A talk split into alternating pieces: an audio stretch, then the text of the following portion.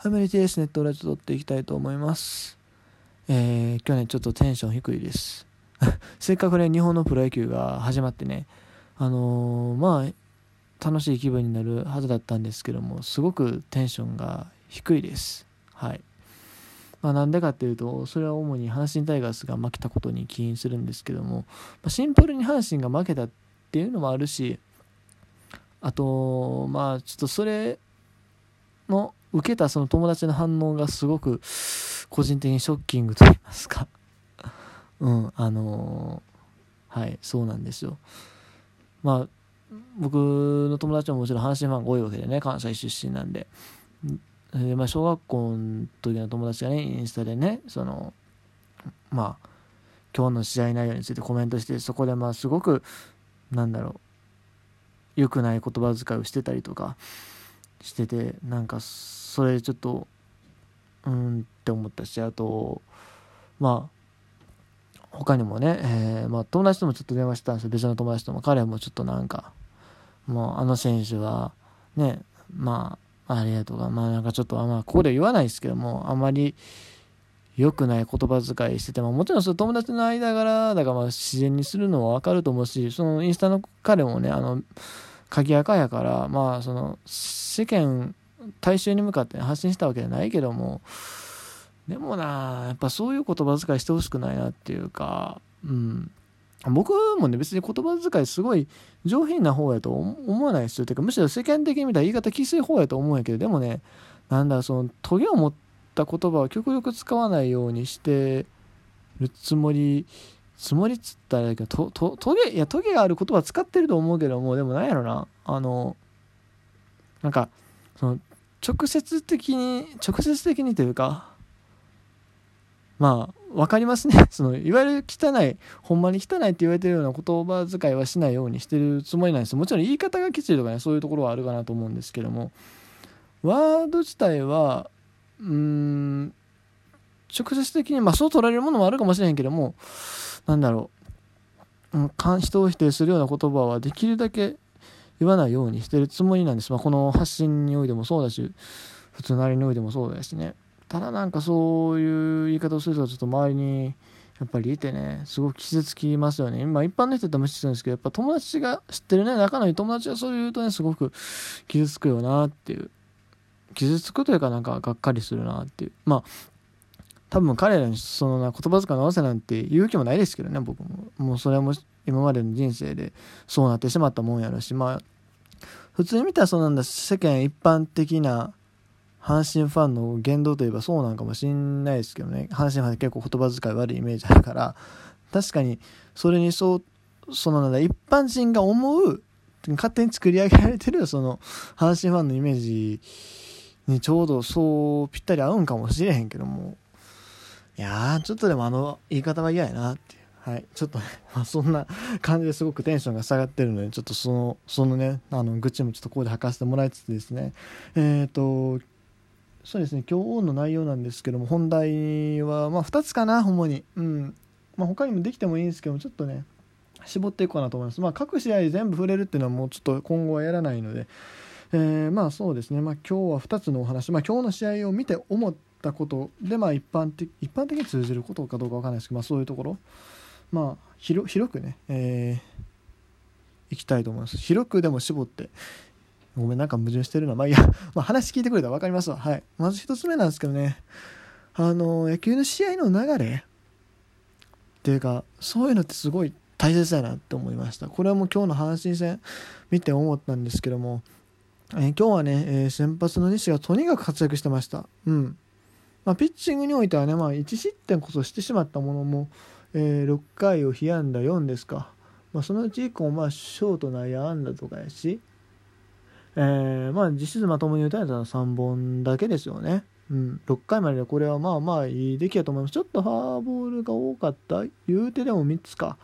まあまあまあやと思うし。で、何よりもね、今日はね、バッティングの方でね、見せてくれた。うん。ホームランにツーベースですよ。菅野から。素晴らしい活躍。もう今日の主役は西勇輝。そういうね、流れが出来上がってた。うん。にもかかわらず、矢野監督は、7回、ピッチャーを変えました。うん。実はね、えーと、7回の表の攻撃で、えーと、がそう6番7番8番なんですよ。で1人出たら、まあ、西に回るっていうところでした。うん。だその時の状況によったらそれはもちろんチャンスで回ってきたらね。もちろん点差が1点しかなかったからそこで、えー、代打を出して点を取りに行くっていうのはありかなと思ったんですけど普通に考えて今日の流れ的にさ 西続投でしょ、うん、あのー、打席も回ってきてへんねんからエースですよ彼は。エース。まあもちろんまだエースと言うに早いかもしれへんけども一応開幕投手をね託されたピッチャー。そんなピッチャーを、まあ、いくらね後ろのピッチャーが優秀信頼されてるかもしれへんけども6回で帰っちゃダメでしょ。6, 6, 6回で下ろしちゃダメでしょ、うん、まあちょうど今日セブンルールで言いましたよね。あの先発完投する試合を8試合作るとまあ8試合っていうのはまあ具体的に数字を出した方がいいかなと思ってって言っただけ。別にとにかく先発に長いイニングを投げてほしいっていうのは僕の思いなんですよ。うん。特にまあ西なんかもうこうやって開幕投手で出てくるねそのチームで一番いいとされてる先発ピッチャーだからイニングを食ってほしい。食うべき存在なのに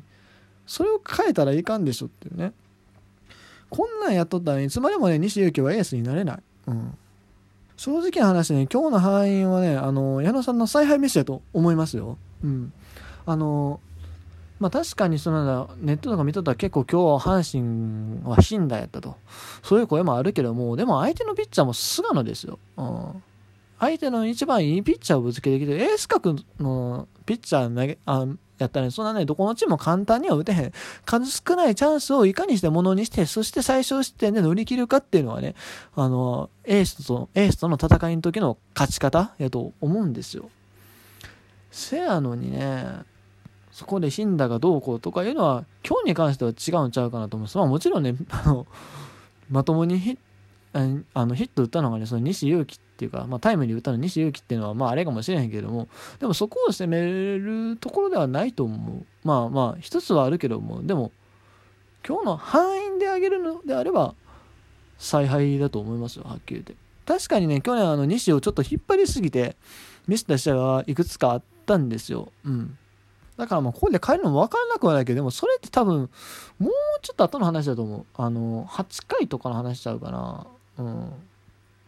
だからね今日7回は投げてほしかったよな。うん。確かに今日そのなんだ岩崎がねちょっとバースでやったんですよ。負け投手になって思ったけどバースでやったからそれはなんだまあそういう意味も込めてねあのやったんかなっていう気がしなくもないんですけどもでもまあ岩崎投手も一応やみやめ上がりというかね故障分けやったと思うんでね、ちょっとね、うん、オープンセンターもそんなに良くはなかったし、今日明らかに調子悪かったですね。そんなピッチャー登板させたらはっきり言って采配ミスと言われても仕方がないかなというふうに思いますね。うん。まあ、まず6回で下ろした、6回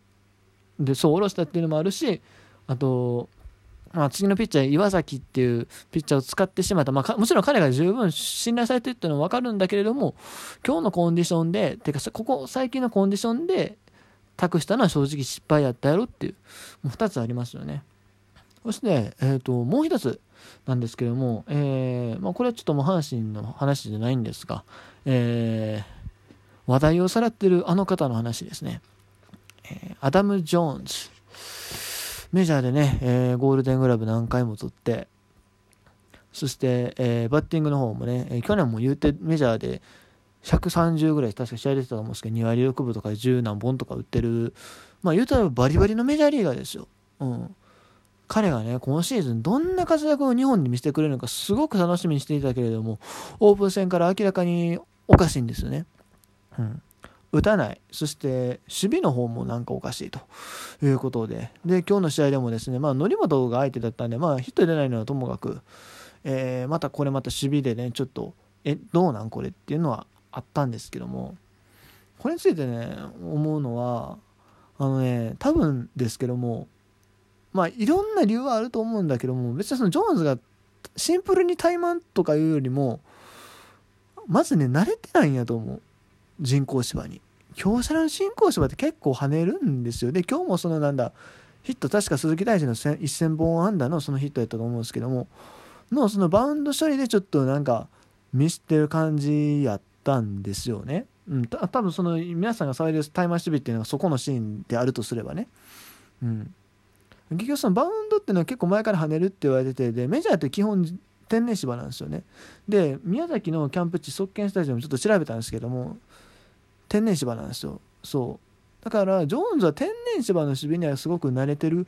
けれどもシンプルにその京セラのまずドーム球場っていうのもそんなに向こう多くないですから人口してもそんな多くないはずですしそういうところに対応できてないっていうのがあるんじゃないかなというふうに思います。守備っていうのはねそんな急に衰えるもんじゃないですからね。うん。そのメジャーでその長年やってきた名手であるがゆえに余計繊細っていうかさそういうところはあるんちゃうかなってう、ん、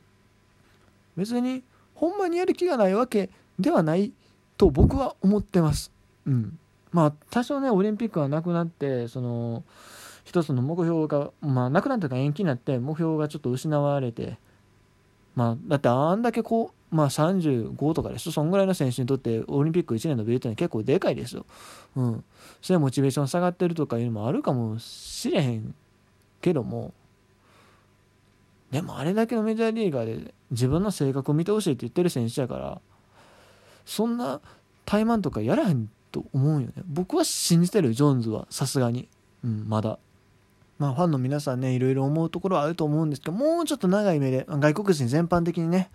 あの見てほしいなというふうに思います。まあ、もちろんね、おのおのその活躍するしないはね、あの自由に考えていただいて全然いいんですけども、まあ、あの、なんだろう、決めつけだけは本当にやめてほしいなっていうたまにいるいるんですね。こいつはゴミとかすぐに言うやつが。もうそういう言動だけは本当に、ね、僕の番組のリスナーさんにはとってほしくないなというふうに思ってます。はい終わります。